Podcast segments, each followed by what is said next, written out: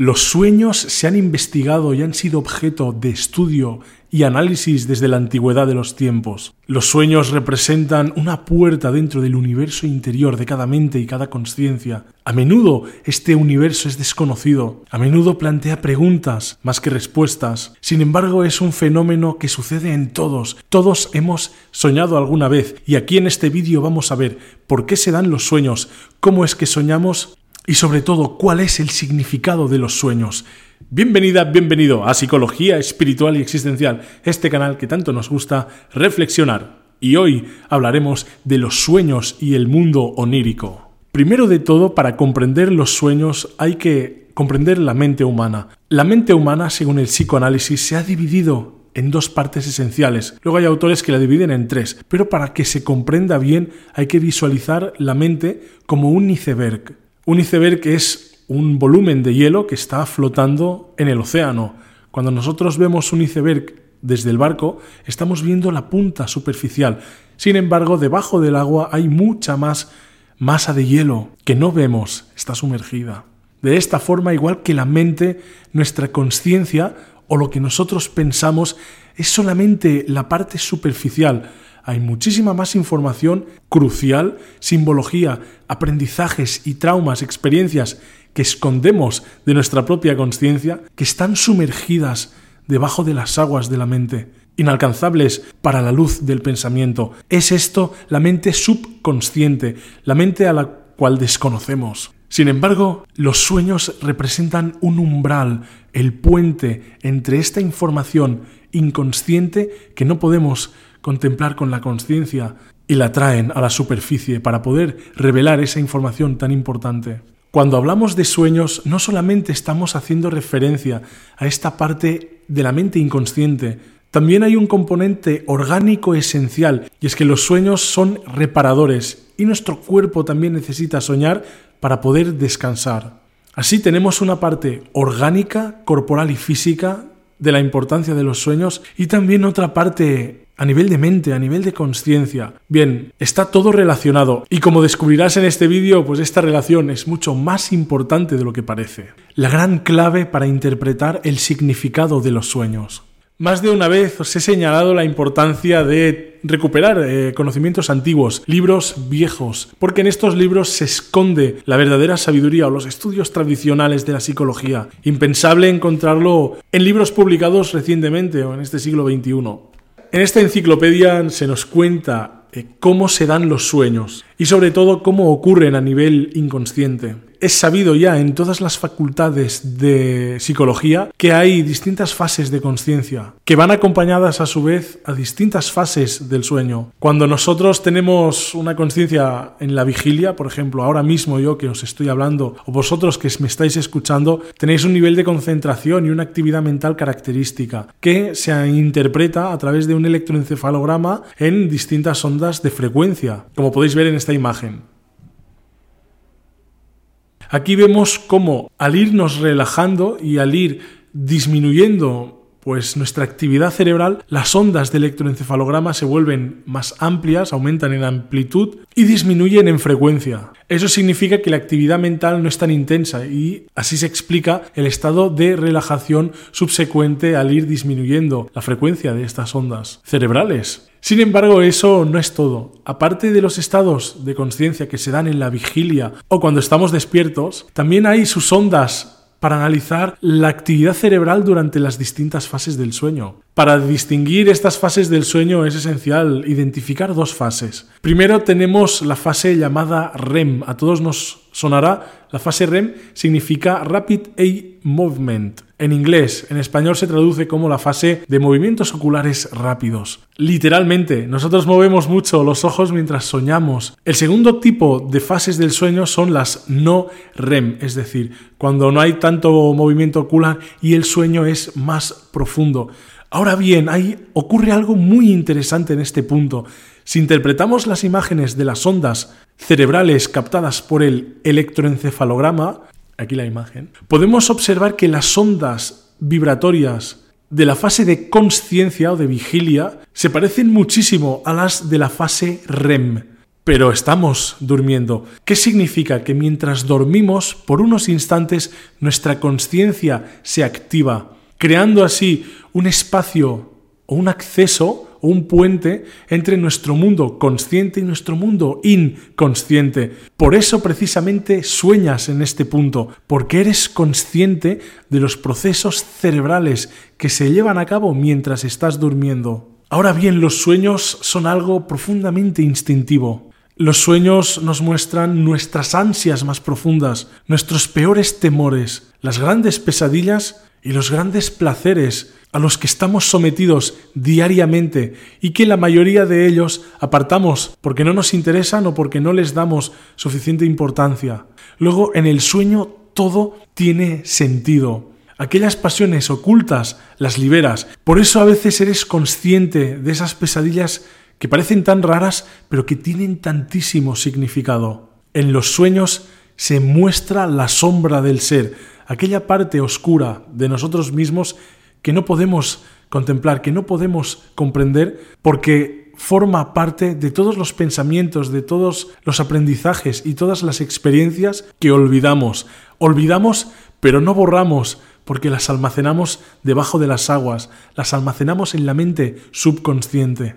Aquí cuando se revela se ven monstruos, se ven claramente experiencias que nos perturban, porque precisamente eso que apartamos, eso que escondemos, es lo que rechazamos, es lo que nos da miedo y lo que no queremos ver. En la mente se esconde un monstruo, un monstruo que cuando lo contemplamos nos da miedo, a la vez que sentimos una extraña atracción por él, por contemplarlo. El monstruo conoce los peores secretos que esconde la mente, nuestras ambiciones más ocultas, nuestros miedos más profundos. Y hay que escucharlo para conocer lo que nos está diciendo el sueño. Vamos a interpretar un sueño que tuve hace pues unos años, muy interesante. Para ello vamos a recurrir al libro de Sigmund Freud. ¿Veis? Vemos un lomo enorme, ¿vale? Que nos regala pues prácticamente un diccionario de los sueños. Sigmund Freud, desde el psicoanálisis, así como Carl Gustav Jung, interpretaron los sueños a un nivel de profundidad que nos esclarecieron muchas dudas. De hecho, el arquetipo de la sombra si te interesa saber más sobre arquetipos, por aquí arriba te dejaré adjunto una lista de reproducción donde podrás aprender más sobre el significado de estas estructuras de pensamiento. Sin embargo, aquí vamos a ir al grano a través de los sueños.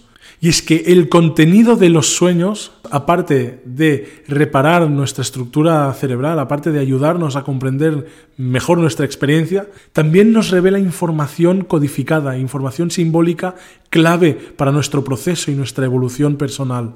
Sigmund Freud hace un estudio enorme, como por ejemplo él atribuye ciertos elementos del sueño a ciertas partes de la identidad personal cuando soñamos con una casa, cuando soñamos con que se nos caen los dientes. ¿Alguna vez has soñado que se te caen los dientes? Estamos soñando sobre una repulsión o un miedo a no poder superar una situación. ¿Qué sucede cuando perdemos los dientes? No podemos comer, no nos podemos alimentar. Por lo que esto es un miedo súper instintivo, elemental, que se manifiesta en los sueños cuando tenemos miedo a perder acceso a los recursos esenciales para nuestra vida. Se está manifestando un significado en los sueños que te avisa de que prestes atención a una situación importante.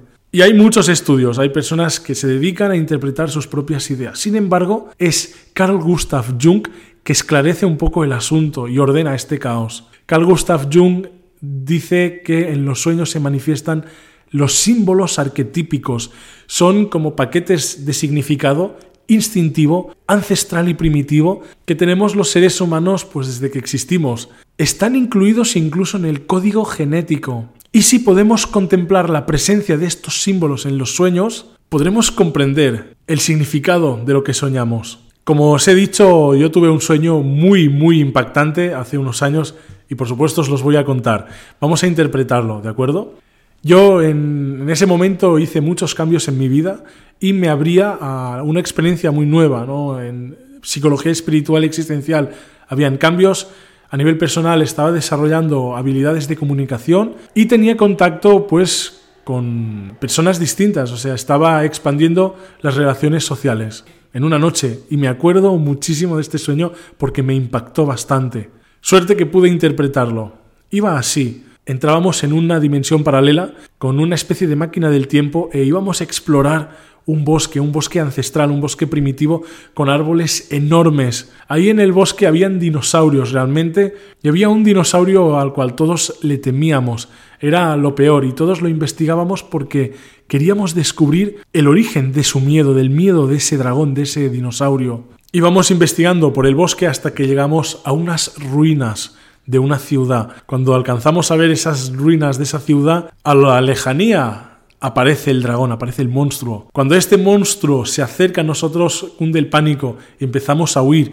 Yo iba con un grupo de exploradores a quien reconocí algunos como mis amigos, otros como compañeros y otros pues personas que conocía recientemente. Íbamos todos huyendo y subíamos unas escaleras y nos refugiábamos en la azotea de un edificio en ruinas. Sin embargo, en ese edificio, pues al ir subiendo todos, el dragón nos alcanzaba. Y como sucede en todos los sueños, somos nosotros los protagonistas. Como yo digo, solo sueña una persona, solo hay una persona que se manifiesta en el sueño el soñador. Por eso los elementos del sueño siempre van a girar alrededor de nuestra identidad, de nuestra experiencia y de nuestra propia persona. En ese momento, subiendo las escaleras que llevaban a la azotea de ese edificio, el dragón se fusionó conmigo. Por un momento, por un instante, yo me convertí en el dragón. Todas las demás personas huían de mí y cuando yo intentaba decirles que no sucedía nada, que estaba todo bajo control, solamente salían rugidos de mi voz y los asustaba más por eso huían. Claramente en este sueño veo muchos símbolos, ¿de acuerdo? Y podríamos analizarlo, podríamos estar una hora hablando de este sueño, pero vemos varios elementos que yo considero esenciales.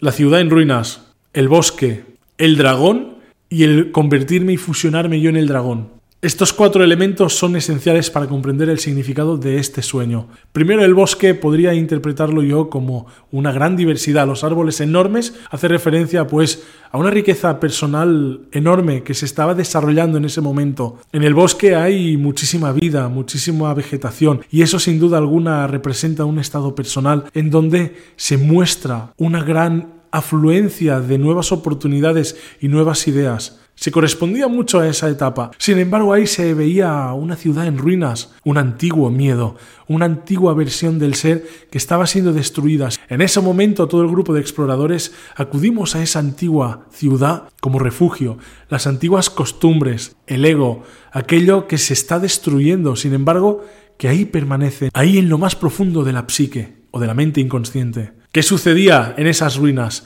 Que el dragón me alcanzaba.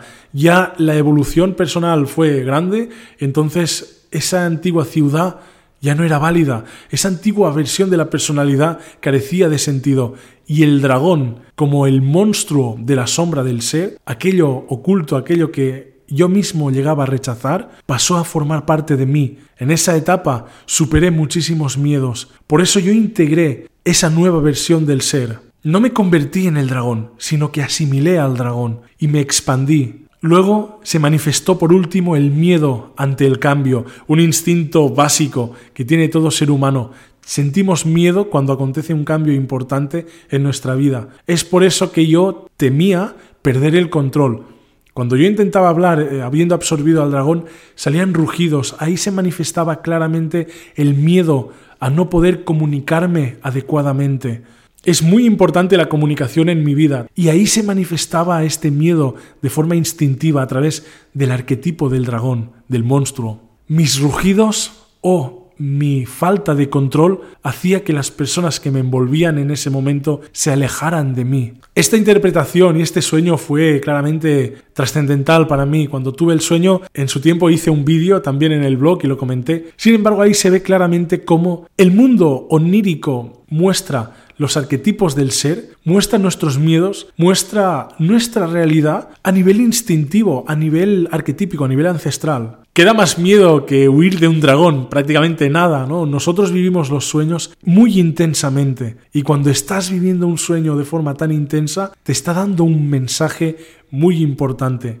¿Cuál crees que es el significado de la escalera en mi sueño? Eso te lo dejo a ti responder. Me encantaría saber lo que opinas del sueño. ¿Has tenido sueños parecidos? Me gustaría que me dejaras pues, tu opinión en comentarios. Y por supuesto, Si necesitas que te ayude a comprender algún sueño o si se da algún sueño muy recurridamente en tu experiencia, por aquí arriba te dejaré también la tarjeta para que puedas contactarme y descubrir más sobre este mundo fascinante que es el interior. Nos vemos, como bien sabes, en psicología espiritual y existencial. A más ver. Hasta pronto.